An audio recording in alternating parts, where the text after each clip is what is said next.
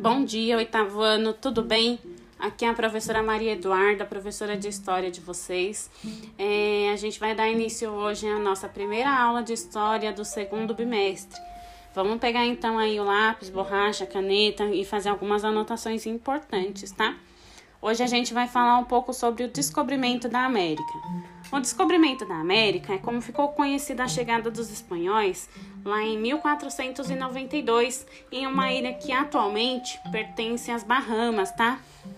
A chegada dos europeus nesse contexto aconteceu pela expedição de Cristóvão Colombo, que era um navegante genovês que comandou aí três embarcações financiadas pela Espanha.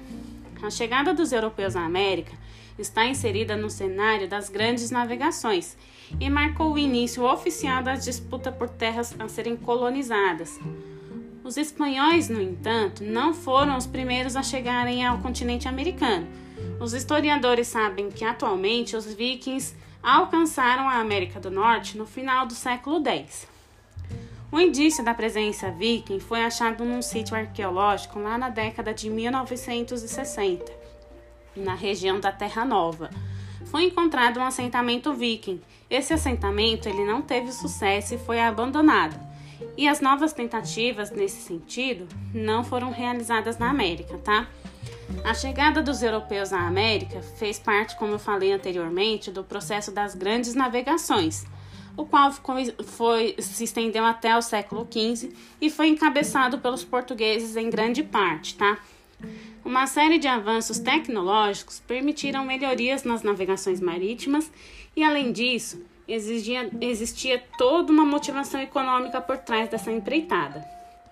Ao longo do século XV, os portugueses eles realizaram várias expedições em exploração no Oceano Atlântico e descobriram aí vários lo locais, criando vários laços comerciais na África.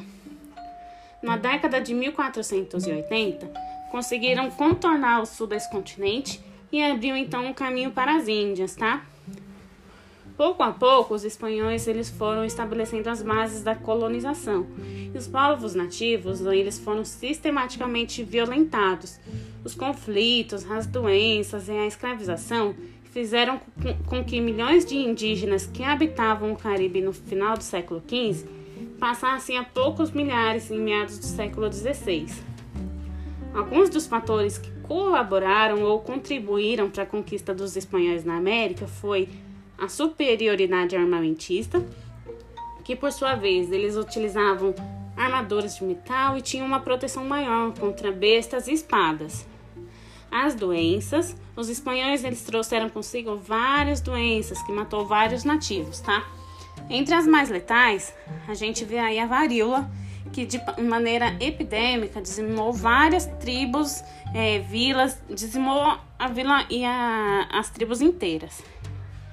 A aliança entre os espanhóis e os incas é, foi um, um, ponto forte também, tá? Só que o que, que os incas e os astecas não contavam, né? Eles, eles esperavam que após a ajuda que eles dessem aos espanhóis, eles fossem, fossem libertos, que não aconteceu. A violência também foi um ponto alto nessa conquista, porque inicialmente o contato dos espanhóis com, com os americanos foi amigável, porém a ambição dos espanhóis foi fortemente evidenciada, porque eles estavam à procura dos metais preciosos e eles queriam explorar o território, tá? Eles não queriam outras pessoas é, no território. Então é isso, gente. A gente sabe então um pouco mais sobre a descoberta da América. Qualquer coisa pode entrar em contato comigo, tá? Se tiver surgir alguma dúvida, é, eu vou estar disponível para vocês até as duas e meia, tá bom? Beijo, gente. É isso. Tchau.